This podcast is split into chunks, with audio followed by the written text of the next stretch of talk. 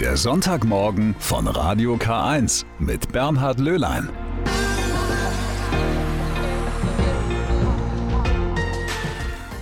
Guten Morgen, ich begrüße Sie sehr, sehr herzlich an diesem Sonntag, kurz nach 8 Uhr. Und wie heißt es so schön? Der frühe Vogel fängt den Wurm. Wobei ich mir vorstellen kann, manche von Ihnen sind schon viel länger auf. Aber ganz egal. Der Tag fängt jetzt so richtig an und wenn ich da für die kommenden drei Stunden bei Ihnen zu Gast sein darf, dann freut mich das.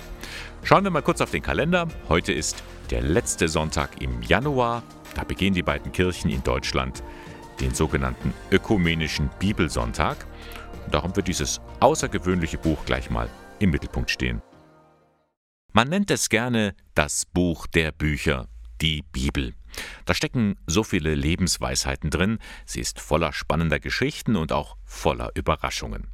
Und da habe ich mal für Sie nachgeforscht. Heute ist ja der ökumenische Bibelsonntag. Gute Gelegenheit, dieses Buch mal näher zu betrachten. Wussten Sie zum Beispiel, dass in der Bibel ein Einhorn vorkommt? Zumindest galoppierte das noch in der Luther-Übersetzung von 1912 berichtet die katholische Theologin Theresa Schweighofer. Das, was wir uns unter Einhorn vorstellen, gab es wohl nie in der Bibel. Allerdings gab es einen hebräischen Begriff, Röem, den die Übersetzer nicht richtig zuordnen konnten.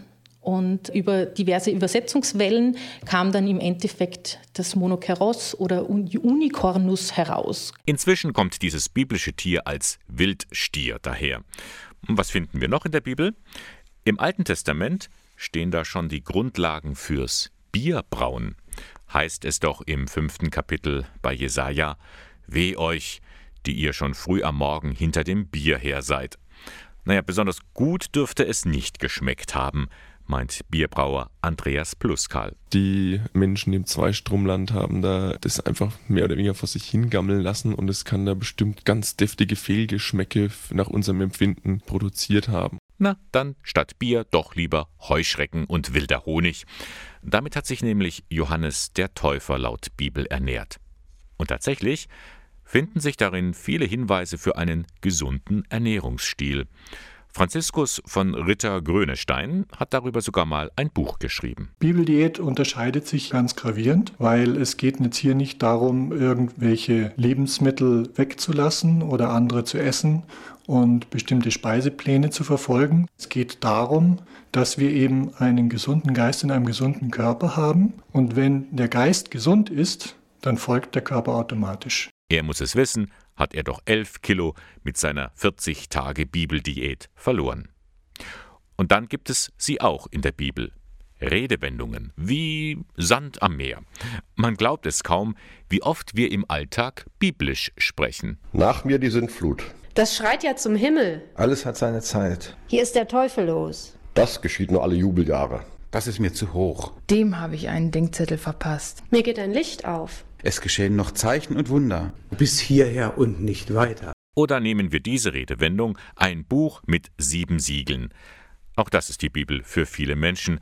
Sie verstehen oft nicht, was da drin steht, weil sie Lernschwierigkeiten haben oder Deutsch nicht ihre Muttersprache ist. Für sie gibt es seit einigen Jahren eine eigene Übersetzung. Die Bibel in leichter Sprache. Also einfache Sätze, schwierige Begriffe werden erklärt. Dieter Bauer vom katholischen Bibelwerk. In der Übertragung für leichte Sprache mache ich die Erfahrung, dass wirklich gute Texte, also die viel Inhalt haben, auch zwischen den Zeilen, durch die leichte Sprache länger werden. Das heißt, auch biblische Texte werden automatisch oft doppelt so lang.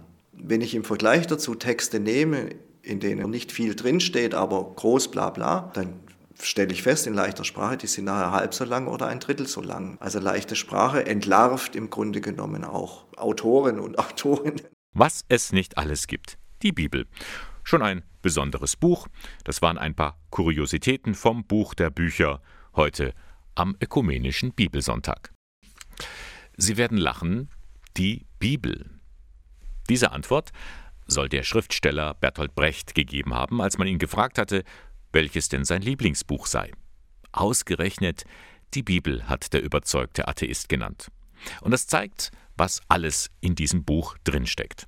Einer, der selbst viel in diesem Buch entdeckt hat und der seine Erfahrungen immer wieder in Kursen an andere weitergibt, das ist Stefan Welz. Er ist Religionslehrer an der Berufsschule in Ingolstadt und seit über 20 Jahren Referent beim katholischen Erwachsenenbildungswerk in Ingolstadt. Und weil eben heute Bibelsonntag ist, möchte ich von ihm wissen, was ihm so die Bibel bedeutet. Ich bin jetzt online mit ihm verbunden. Guten Morgen, Stefan. Guten Morgen. Stefan, was fasziniert dich denn so sehr an diesem Buch der Bücher? Ja, die Bibel ist ein Buch, das zwar 2.000 bis 3.000 Jahre alt ist, aber wenn man es versteht, äh, die Texte immer wieder ins Heute zu übertragen und man dann feststellt, dass die Texte auch mit unserem persönlichen Leben was zu tun haben, mit unseren Erfahrungen, ob Nöten oder Freuden, dann ist es schon eine große Weisheit, die da dahinter steckt. Wie gesagt, so ein altes Buch ins Jetzt zu übertragen und dass immer noch sehr vieles stimmt, das ist für mich faszinierend. Das heißt, man kann durchaus Passagen in der Bibel finden, die mir in meinem Alltag weiterhelfen können. Da bin ich voll überzeugt von. Das geht mir selber so, wenn ich Bibel lese und versuche einige Stellen zu verstehen und das zu studieren, merke ich immer wieder, dass da die eigene Lebensgeschichte eigentlich drin steckt. Oft in symbolischen Bildern oder Vergleichen, aber trotzdem erkennt man sich wieder. Nun ist die Bibel ja über einen Zeitraum von Jahrhunderten von verschiedenen Autoren geschrieben worden. Kann man dennoch sagen, sie ist Wort Gottes? Die Bibel hat nicht Gott geschrieben oder verfasst, aber die Menschen, die ihren Glauben hatten und lebten, die haben ihre Erfahrungen, die sie im Leben gemacht haben, ob positiv oder negative, eben dann vom Glauben her interpretiert. Also wenn jemand einen Unfall hatte und hat überlebt, dann kann man ja sagen, ja, war Schicksal. Man kann aber auch sagen, Gott hat mich gerettet oder ich hatte einen Schutzengel. Und somit wird immer wieder in den menschlichen Erfahrungen das Wirken Gottes in der Welt spürbar und auch sichtbar. Aber es gibt welche, die sagen, die Bibel, das sind lauter Mythen, nette Geschichten, doch mit der Naturwissenschaft lässt sich das nicht vereinen. Zum Beispiel die Erschaffung der Welt in nur sieben Tagen. Gibt es da nicht Widersprüche zwischen Bibel und moderner Wissenschaft? Für mich gar nicht mehr. Man muss aber immer bedenken, Bibel ist kein wissenschaftliches Buch und kein Tagebuch oder Chronologie, sondern Bibel ist ein Buch der Glaubenserfahrungen. Es wird immer gesagt, ja, Jesus ging übers Wasser war das ein Zauberer oder war, hat er Kunststücke gemacht oder so. Nein, wenn man aber weiß, dass Wasser einer der traditionellen antiken Feinde ist, ne, wir kennen den Satz, mir steht das Wasser bis zum Hals, da fragt ja auch keiner, ja wirklich? Sondern wenn man weiß, er geht übers Wasser, dann besteht er die Notsituation, die Untergangssituation, die wir ja heute in der jetzigen Zeit auch haben. Ich gehe im Strudel der Zeit unter. Und dann versteht man vielleicht ein bisschen die Symbolik, die da mehr dahinter steckt. Wie ist das, wenn ich jetzt Interesse habe, und die Bibel mal selbst lesen möchte, wo fange ich an? Einfach von vorne nach hinten durchlesen? Ich würde nicht ganz vorne anfangen, weil dann scheitert man eh oder da rastet etwas ein, was man schon immer gehört hat. Adam und Eva zum Beispiel in Stirnwelt, das weiß man ja eh und dann ist eher Quatsch. Ich würde vielleicht Texte anschauen, die mit dem Leben mehr zu tun haben, wie zum Beispiel Psalmen. Psalmen, es gibt Dankpsalmen oder Klagepsalmen, wo Menschen einfach ihr Leid vorbringen oder ihren Dank da findet man sich eher wieder. Oder eben leichtere Texte, wie zum Beispiel das Buch der Sprüche. Da sind teilweise ganz lustige Szenen drin über zum Beispiel, wer anderen eine Grube gräbt, fällt selbst hinein. Und solche Sprüche, auch manchmal ganz ironische Sachen über das Verhältnis von Frau und Mann und so weiter. Da kann man eigentlich eigene Lebenssituationen wiedersehen. Das würde ich vielleicht empfehlen. Stefan, du kennst nun die Bibel sehr, sehr gut hast dich mit vielen Bibelstellen auseinandergesetzt. Gibt es da eine, die dich besonders anspricht, also eine Lieblingsstelle? Da gibt es natürlich mehrere, aber ich würde jetzt mal eine nennen, die im Neuen Testament steht. Jesus sagt, kommt her, die ihr mühselig und beladen seid, ich will euch wieder Kraft verschaffen oder Ruhe verschaffen. Und das finde ich sehr schön, weil man sehr oft durchhängt, auch in der jetzigen Zeit, aktuell, und, und, und oh, lustlos wird oder kraftlos wird. Und dann sich zu beschäftigen mit dem Glauben, mit jemandem, der auch von Ostern her Tod durchgemacht hat, das gibt mir persönlich Kraft. Und solche positiven Stellen, die habe ich sehr gern. Es gibt da ganz schlimme und böse Stellen, die muss man auch erklären, die können auch zum Leben dazu, aber so positive Stellen. Oder eine, wenn ich noch sagen darf, Psalm 23, der Herr ist mein Hirte, mir wird nichts mangeln. Also im Glauben bekomme ich schon etwas, was mir im Leben hilft. Das sind Stellen, die mir sehr gut tun. Ja, vielen Dank, Stefan Welz, für diesen Einblick in die Bibel. Dir noch einen schönen Sonntag. Dankeschön, gleichfalls. Bis bald. Und wenn Sie Stefan Welz persönlich erleben möchten, das ist möglich bei der katholischen Erwachsenenbildung in Ingolstadt. Klicken Sie ins Internet rein www.keb-in.de keb-in.de. Da finden Sie einen Podcast mit ihm, bei dem er Bibelstellen auslegt. Folge 1 ist auch die Stelle, die er gerade genannt hat. Psalm 23. Kurzer Blick auf die Uhr. Um diese Zeit, da machen sich in vielen Häusern die Menschen so langsam auf den Weg. Da wird der schöne Mantel herausgesucht, die Schuhe gebunden, Schal angezogen und auf geht's in die Kirche. Ja, der Besuch des Gottesdienstes gehört für viele doch noch zum Sonntag dazu. Auch wenn die Zahl in den vergangenen Jahren deutlich zurückgegangen ist und wegen Corona nochmal erst recht. Gerade Ältere trauen sich nicht aus dem Haus. Also Mantel wieder ausziehen und zu Hause bleiben? Fällt der Gottesdienst deswegen aus? Nein, muss er nicht. Das Bistum Eichstätt bietet für jeden Sonntag Vorschläge an, wie man in den eigenen vier Wänden beten und Gottesdienst feiern kann.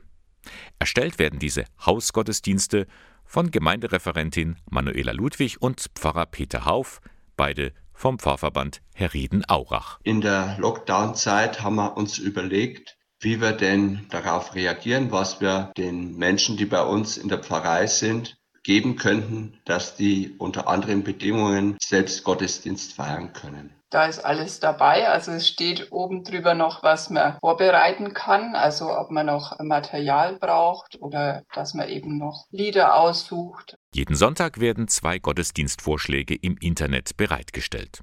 Eine Vorlage für Kinder und eine für Erwachsene. Eingeladen sind alle, die sich im Moment nicht trauen, mit vielen anderen zu feiern. Ja, Familien, Paare oder Alleinstehende, die vielleicht alleine beten oder sich auch auf eine andere Art und Weise jemanden suchen, der mit ihnen betet. Also zum Beispiel online verbunden oder über ein Telefonat oder einen Spaziergang, wo man sich austauscht. Zu den Vorlagen gehören Bibeltexte, Gebete und Fürbitten, aber auch Bilder und Symbole. Zudem sind diese Gottesdienste interaktiv. Man spricht miteinander, tauscht sich aus. Es soll dafür da sein, dass man einfach im Glauben wächst, dass man voneinander weiß, nicht nur als Konsument, wie es ja oft passiert, dass man sich einen Gottesdienst anschaut, sondern man soll im Austausch lebendige Hauskirche werden. Die Rückmeldungen sind durchwegs positiv. Eine völlig neue Erfahrung von Hauskirche werde da gemacht.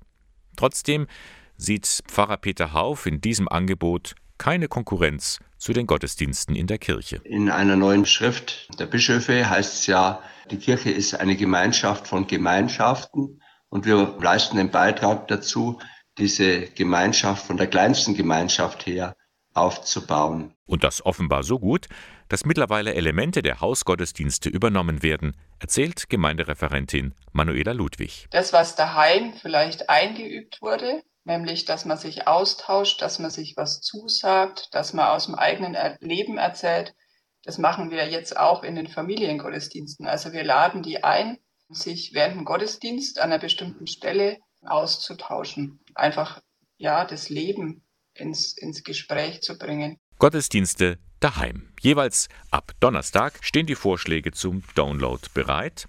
Unter folgender Adresse bistum-eichstätt.de slash Gottesdienstvorlagen. Ich habe mir die für diesen Sonntag schon mal ausgedruckt. Das sieht sehr, sehr ästhetisch schön aus mit feinen Bildern, mit Hinweisen, wie man diesen Gottesdienst feiern kann. Das lohnt sich wirklich. Der Gottesdienst daheim. Bistum-eichstätt.de slash Gottesdienstvorlagen. Es war ein Paukenschlag, wie er größer kaum sein konnte. Das Bistum Eichstätt trennt sich von seinem Finanzdirektor. Ende vergangenen Jahres wurde das bekannt gegeben. Ohne Angaben von Gründen, einfach so. Gerätselt hat man viel. Die Gerüchteküche ist in Eichstätt bekanntermaßen immer sehr am Brodeln. Nun aber, vergangene Woche, da hat man mit einer Pressemeldung nachgelegt und da klingt das Ganze schon viel freundlicher. Einvernehmlich auf eine fristgerechte Beendigung des Arbeitsverhältnisses habe man sich verständigt. Nun, konkrete Gründe werden noch jetzt nicht genannt, unterschiedliche Auffassungen heißt es, das kann viel bedeuten. Aber dafür dankt man dem scheidenden Finanzdirektor, immerhin hat er nach dem Finanzskandal im Bistum für Transparenz sorgen können. Wie es um die Finanzen im Bistum Eichstätt derzeit aussieht, das werden wir bald erfahren.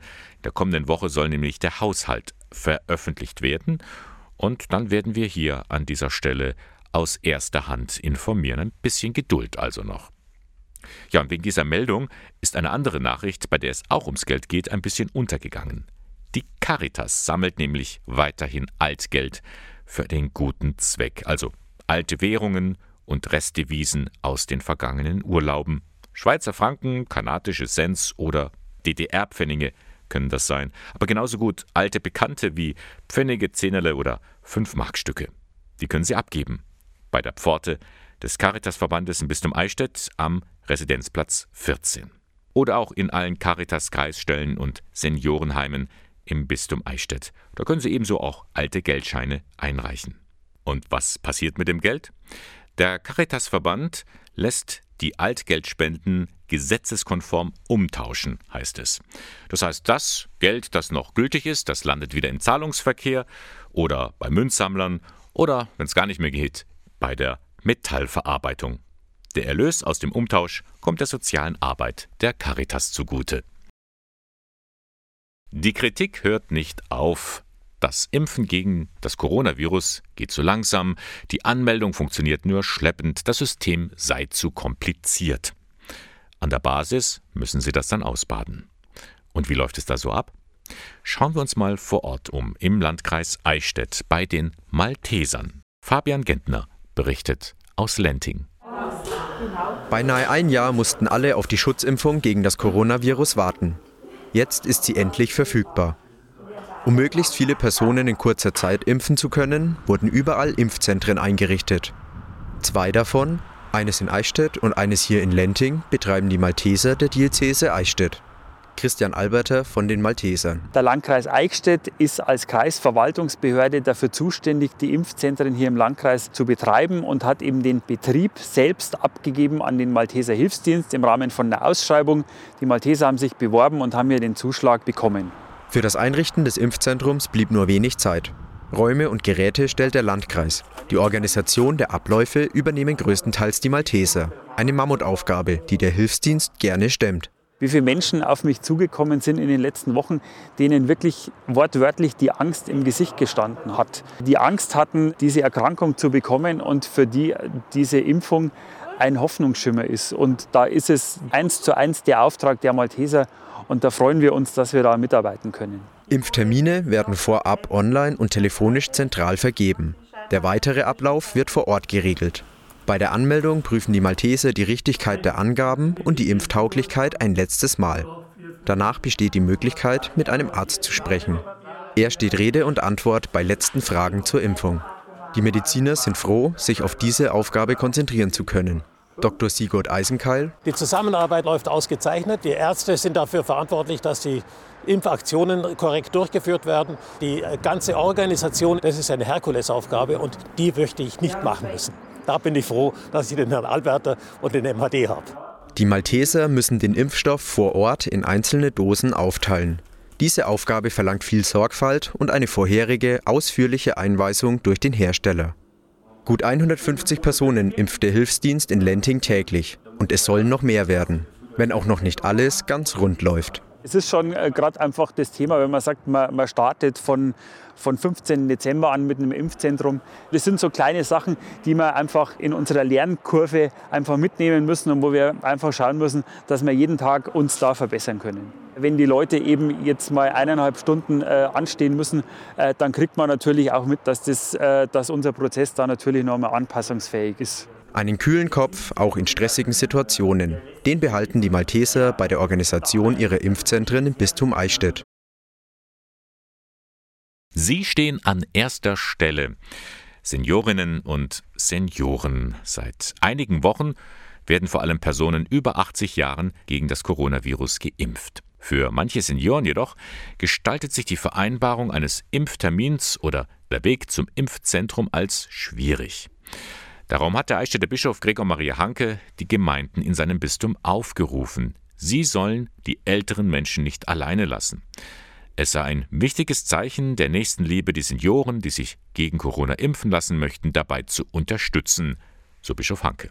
Ursula Haas hat diesen Aufruf interessiert zur Kenntnis genommen. Sie ist Gedächtnistrainerin in Eichstätt und sorgt mit verschiedensten Kursen, dass die Älteren geistig fit bleiben.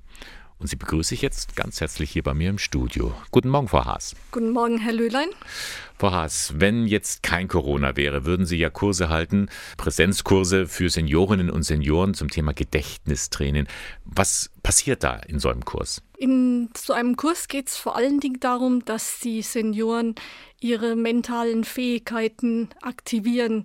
Das heißt, das Gespräch miteinander, dass wir Übungen machen, auch leichte Bewegung, zum Großteil im Sitzen und dass es am Ende immer noch einen gemeinsamen Abschluss auch gibt. Mhm.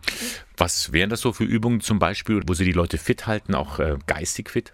Das fängt immer an mit einer leichten Übung, wo wir so sagen, wir müssen unseren Gehirncomputer ja erst hochfahren. Und es könnte zum Beispiel eine Übung sein, indem wir zu, durchs ABC gehen mhm. und zu jedem Buchstaben einen Beruf finden. Das ist äh, durchaus anspruchsvoll für manche. Ja, nicht nur für Ältere, sondern auch für Jüngere. Ja, Buchstabe H, da muss man schon mal nachdenken. Ja, genau. Fällt einem Ihnen gleich ein Beruf mit ein? Mit H würde ich die Hebamme nehmen Aha. und mit I den Ingenieur. Sie machen sowas öfters. Ja. Dann kennen Sie sich aus im ABC. Wie wichtig ist das, dass Seniorinnen und Senioren im Alter fit bleiben? Es ist sehr wichtig, weil äh, die Senioren ja oft nicht mehr in einer häuslichen Gemeinschaft leben, sondern alleine zu Hause, wenig Anschluss haben, dadurch dann auch vereinsamen. Die Wortfindung geht zurück und man nimmt nicht mehr am Alltagsgeschehen so viel teil. Und diese Kurse sind normalerweise gut besucht. Was kriegen Sie so für Rückmeldungen? Die Kurse sind gut besucht. Wir haben immer so circa 10 bis 12 Leute. Die Teilnehmer kommen schon über Jahre. Hm. Also es ist so, dass man eigentlich nicht mehr kommt, wenn man nicht mehr kann, wenn man behindert ist oder wenn man sehr krank ist. Das ist dann auch so ein bisschen ein, ein sozialer Bereich. Das heißt, man trifft sich auch mit äh, Damen und Herren, die man da kennengelernt hat? Ja, wobei ich sagen muss, es sind leider meistens nur Damen. Woran liegt das? Was glauben Sie, warum Herren da nicht so viel dabei sind? Wir hören manchmal, dass die Herren meinen, sie hätten das nicht unbedingt nötig. Mhm. Die täuschen sich wahrscheinlich, oder? Das denke ich auch. Selbsteinschätzung ist da ein bisschen anders. Frau Haas, jetzt ist Corona, jetzt finden diese Kurse nicht statt, zumindest nicht als Präsenzkurse, mhm. aber Sie haben sich was einfallen lassen. Ja, wir hatten in der ersten Phase schon, als Ende März keine Kurse mehr stattfinden konnten, einen Briefverkehr eingerichtet. Das heißt, meine Teilnehmerinnen bekommen jede Woche einen Brief, in dem das Material geliefert wird, was wir im Kurs bearbeiten würden. Also Übungsblätter, Texte zum Vorlesen, aber oft auch mal irgendwelche Texte und Informationen zur Ernährung oder zu Corona, was man in den Zeitungen finden kann. Einmal pro Woche bekommen die Damen und Herren diesen Brief ja. und äh, können dann praktisch zu Hause die Woche über sich informieren und knobeln, rätseln, solche Sachen genau, machen. Genau, es sind also auch die Lösungen dabei. Ich bekomme auch immer wieder so ein bisschen Feedback, wo mich jemand anruft oder schreibt, das war ein bisschen schwierig oder das hat Freude gemacht. Aber der Wunsch ist, dass es wirklich weitergeht. Also Sie haben schon den Eindruck, die Damen und Herren warten darauf. Äh, ja. Nun ist das ja eine schwere Zeit für die Seniorinnen und Senioren. Vorhin haben wir einen Beitrag über das Impfzentrum gehört mhm. äh, bei den Maltesern. Ja. Die Senioren, die jetzt da hingehen sollen und sich anmelden lassen, die müssen ja selber ins Internet schauen. Das ist doch zum Teil schwierig, äh, da jetzt den, den Draht zu finden für einen Bereich, der ihnen vielleicht sonst ganz fremd ist. Das glaube ich auch, denn äh, ich beobachte, dass doch nur ein kleiner Teil der Senioren im, im Netz, im Internet ist oder mit dem Computer vertraut ist. Und ich glaube, dass diese Lösung etwas unglücklich ist, weil man die Senioren in eine große Abhängigkeit bringt. Nun hat der Eichstätter Bischof Gregor Maria Hanke die Pfarrgemeinden seiner Diözese aufgerufen, ältere Menschen bei der Registrierung für einen Impftermin zu unterstützen. Wie finden Sie das, diesen Aufruf? Ich finde diesen Aufruf gut. Äh, ich bin mir nur noch nicht ganz klar, wie das in der Realität aussehen könnte, weil ich den Eindruck habe, dass wir nicht so gut vernetzt sind mit den Senioren. Das heißt, die Pfarrgemeinden müssten sich da eigentlich wirklich ins Zeug legen, um erstmal auch Kontakt äh, zu bekommen. Wer ist denn in meiner Gemeinde äh, in diesem Alter und, und, und könnte Hilfe gebrauchen? Das glaube ich auch. Und ich denke, äh, dass man gerade in der heutigen Zeit wo die Senioren ja auch immer gewarnt werden vor Betrügern und hm. vor Leuten, die an der Tür stehen, dass da sicher auch eine große Zurückhaltung erstmal sein wird. Hm, also auch von Seiten der Senioren. Genau. Was ja. würden Sie sich wünschen, damit mehr Menschen, äh, mehr ältere Damen und Herren Bescheid bekommen und wissen, wie es geht, sich impfen zu lassen? Ich glaube, dass die Leute schon äh, Informationen genug haben, wie das Impfen geht und dass man sich impfen lassen sollte. Aber ich glaube, die Wege müssten anders gewählt werden, wie man den Zugang zu den Senioren hat. Also, dass man das meinetwegen durch einen Brief machen würde oder dass die Senioren eine Telefonnummer hätten, wo sie anrufen könnten, ohne minutenlang in der Warteschleife zu landen. Denn das passiert, beziehungsweise die wenigsten kennen sich vielleicht mit dem Internet ja. so gut aus. Frau Haas, Sie sind Gedächtnistrainerin. Wenn man sich dafür interessiert, wie Sie das machen, man kann mit Ihnen Kontakt aufnehmen, einfach über die katholische Erwachsenenbildung in Eichstätt, deren Vorsitzende Sie ja sind. Frau mhm. Haas, ganz herzlichen Dank. Gerne. Wir sind ja heute immer noch von unserem normalen Alltag ein gutes Stück entfernt. Einschränkungen sind an der Tagesordnung.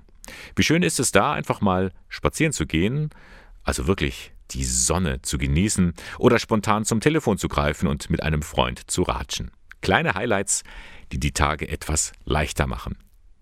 Aber was ist, wenn genau diese kleinen Highlights nicht mehr möglich sind? So geht es denjenigen, die im Gefängnis sitzen. Was bedeutet Corona für sie? Meine Kollegin Maria Ertel hat sich mit einer Gefängnisseelsorgerin unterhalten. Weniger Kontakte nach draußen, also weniger Besuch und auch innerhalb der Haftanstalten so wenig Kontakt wie möglich.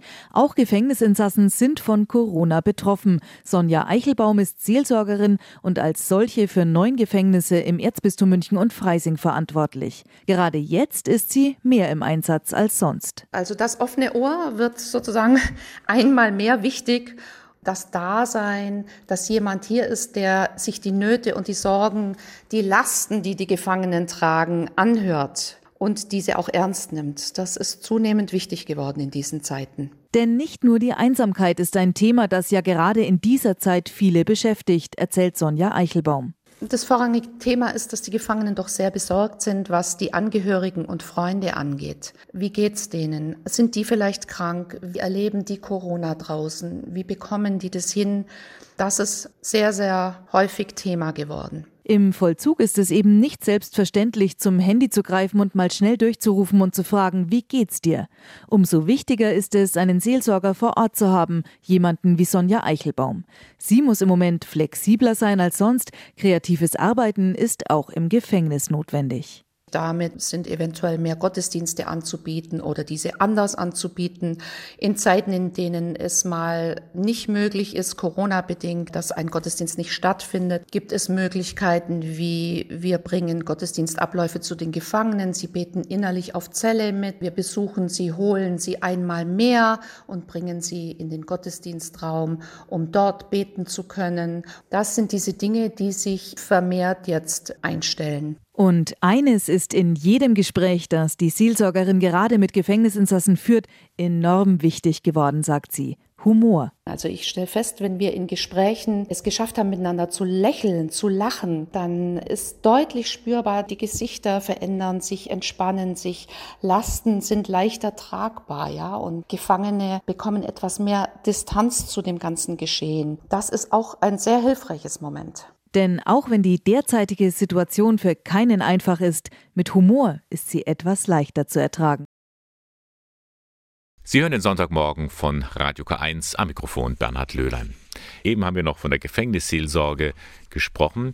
Vielleicht erinnern Sie sich, vor einigen Wochen hatte ich Ihnen vorgestellt, wie die Situation in der Abschiebehaft für Flüchtlinge in Eichstätt aussieht. Das ist für die Menschen schier unerträglich, diese Ungewissheit, wie es für sie weitergeht. Ein Fall hat Ende Dezember für Schlagzeilen gesorgt. Die Abschiebung der Äthiopierin Mimi T. Die 33-jährige Äthiopierin wohnte seit acht Jahren in Nürnberg, ist dann in der Eichstätter Abschiebehaft festgesetzt worden. Von dort wurde sie trotz ihrer massiven psychischen Erkrankung am 28. Dezember abgeschoben. Zahlreiche Organisationen hatten sich für die junge Frau eingesetzt, darunter Amnesty International, der Bayerische Flüchtlingsrat oder die Jesuitenflüchtlingshilfe, bislang aber ohne Erfolg. Nun hat der Diözesanrat der Katholiken im Bistum Eichstätt den bayerischen Innenminister Joachim Herrmann aufgefordert, Mimite sofort nach Deutschland zurückzuholen. Außerdem soll er die Abläufe und Verfahren in der Abschiebehaftanstalt in Eichstätt prüfen, im Hinblick auf die Achtung der Menschenrechte. In seinem Schreiben verweist der Eichstätter Diözesanrat auch auf ein Zitat von Papst Franziskus aus seiner jüngsten Enzyklika Fratelli Tutti. Darin fordert er alle gesellschaftlichen Kräfte zu einer menschenwürdigen Behandlung von Migranten und Migrantinnen in allen Phasen ihres Verfahrens auf.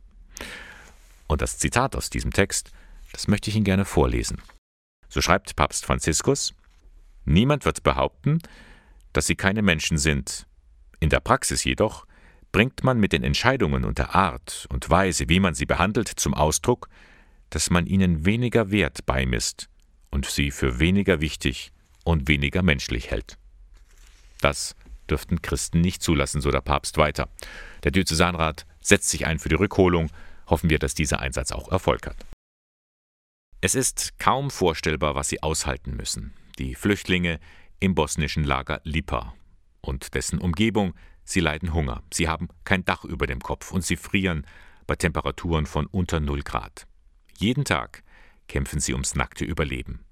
Bosnien schaut zu, genauso wie die Europäische Union. Und die Helfer vor Ort kämpfen einen einsamen Kampf.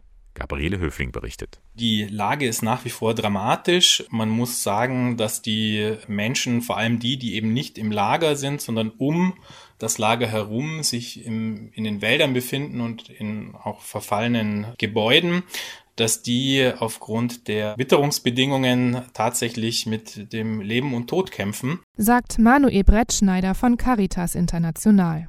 Das Hilfswerk bringt den Menschen das Nötigste wie Decken, winterfeste Schuhe und natürlich Essen. Doch nicht nur in Lipa, in ganz Nordbosnien leiden Flüchtlinge. Ihnen hilft Slatan Kovacevic mit seiner Organisation SOS Bihać. Im Bosnienkrieg in den 90ern war er einst selbst Flüchtling.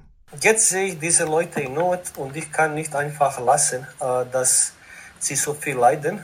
Und ich organisiere alle meine Freunde äh, und wir versuchen so viel wie möglich diese Leute zu erleichtern. Ja, was soll ich tun? Äh, wir müssen diese Leute einfach sehen wie Menschen. Am Ende, die sind gleich wie wir. Die sind zuerst Menschen. Nicht alle haben Verständnis, warum Kovacevic und seine Freunde sich so ins Zeug legen. Einige hassen sie sogar dafür. Die Energie weiterzumachen geht den Helfern aber trotzdem nicht aus. Es ist genug, dass du bekommst einen Augenblick von, von Menschen nur, dem du ihm rettest und das ist so viel Energie in diesem Augenblick. Oder, oder wenn du Mensch, der verhungert, gibst ein bisschen Essen, diese lächeln. Die lächeln nimmer. Die haben so viele Probleme und die lächeln nimmer. Und wir haben alles äh, und wir sind immer sauer, uns fehlt etwas und das gibt uns Energie, dass wir weitermachen. Um die Lage der Flüchtlinge in Nordbosnien zu verbessern, müsste eine politische Lösung her. Doch die ist nicht in Sicht, denn die EU schottet ihre Außengrenzen ab. Zum Nachteil der Menschen, findet Brettschneider. Die stranden dann in Ländern wie Bosnien zum Beispiel und äh, versuchen äh, verzweifelt die Außengrenzen sozusagen der EU zu überwinden. Und ähm, grundsätzlich ist es so, dass auch die lokale Bevölkerung dann einfach mit der Situation überfordert ist. Umso wichtiger ist die Arbeit der Helfer. Doch ob sie alle Flüchtlinge retten können, ist fraglich. Wenn jemand in einem abgelegenen äh, Waldstück vielleicht ähm, tatsächlich erfriert, kann es gut sein, dass es vielleicht erstmal gar nicht äh, bekannt wird. Insgesamt ist es natürlich sehr traurig, dass hier, ja, man muss wirklich sagen, ein, ein Versagen der Akteure vorliegt. Klare Worte.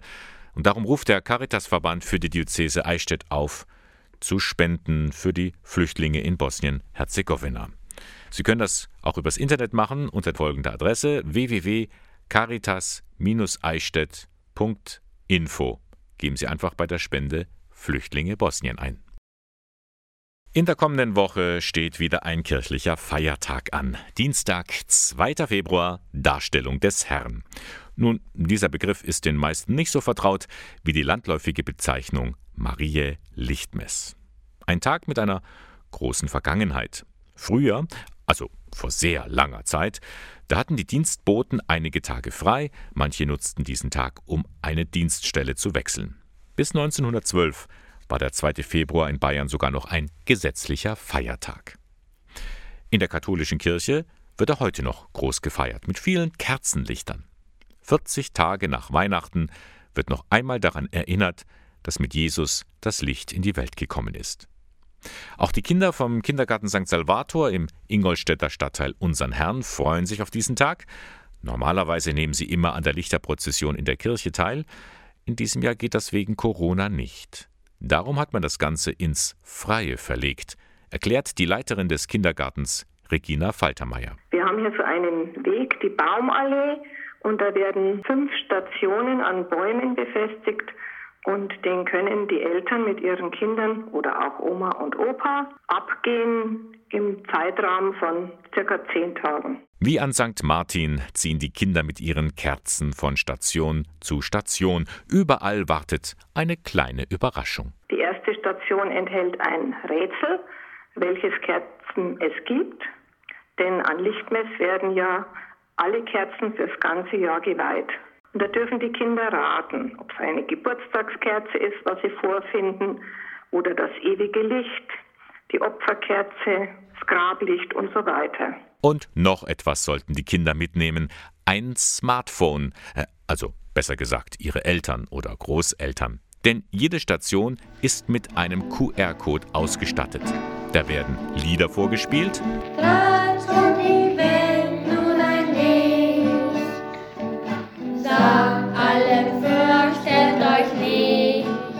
Oder eine Geschichte vorgelesen. In einem kleinen Dorf lebte ein Volk, das sehr fröhlich war.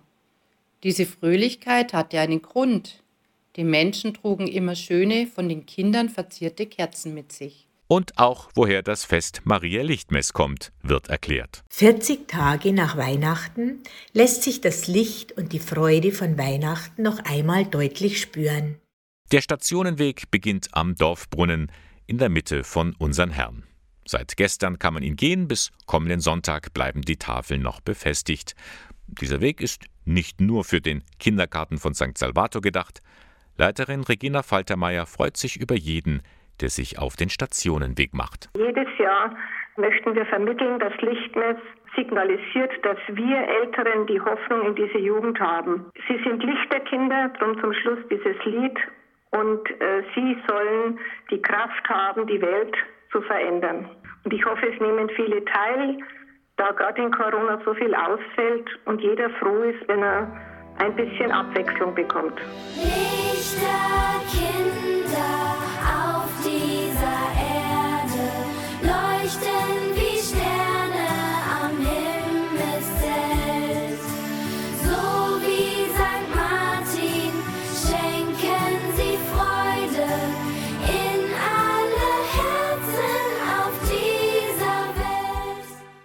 Wir waren gerade bei den Feiertagen in der kommenden Woche.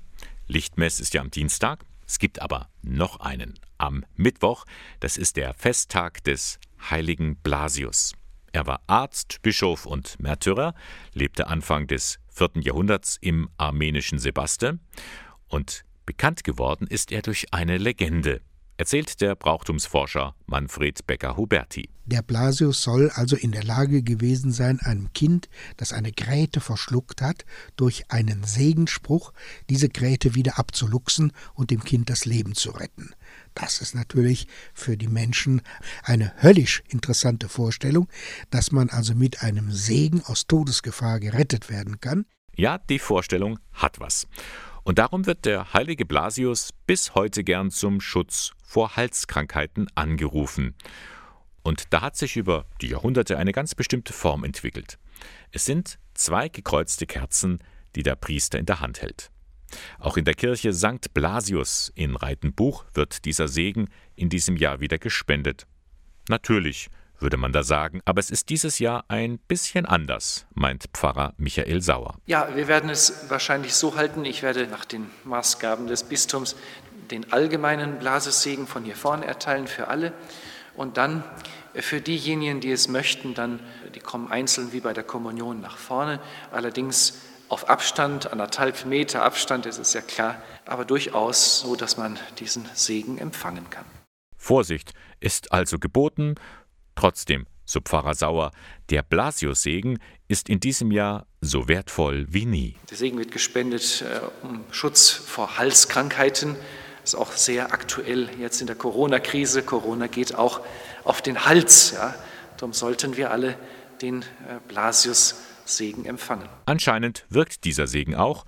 Anders ist es nicht zu erklären, warum ausgerechnet der Blasius-Segen sich bis heute erhalten hat. Ich denke, wenn ein Heiliger sich nicht erhören lässt, dann wird er in Vergessenheit geraten. Aber wenn ein Heiliger eine starke Fürsprache hat und Menschen erfahren seine Hilfe, dann wird die Verehrung eines Heiligen auch verbreitet und vermehrt. Tatsächlich ist der Blasius in der Volksfrömmigkeit fest verankert. Er zählt auch zu den 14 Nothelfern. Und wie auch immer Sie dazu stehen, schaden kann ein solcher Segen nie. Und wenn er nur bei denen, die daran glauben, die Selbstheilungskräfte fördert, damit ist doch auch schon viel gelungen. Und mit diesem Ausblick darf ich mich für heute von Ihnen verabschieden. Das waren drei Stunden Sonntag am Morgen mit Radio K1, dem Kirchenfunk im Bistum Eichstätt. Radio K1 finden Sie in Eichstätt in der Luitpoldstraße 2. Moderation und Redaktion der Sendung Bernhard Löhlein. Hier geht es nach 11 Uhr dann weiter mit dem Kulturkanal und wir hören uns dann, wenn Sie mögen, nächsten Sonntag wieder ab 8 Uhr mit dem Sonntagmorgen. Bis bald.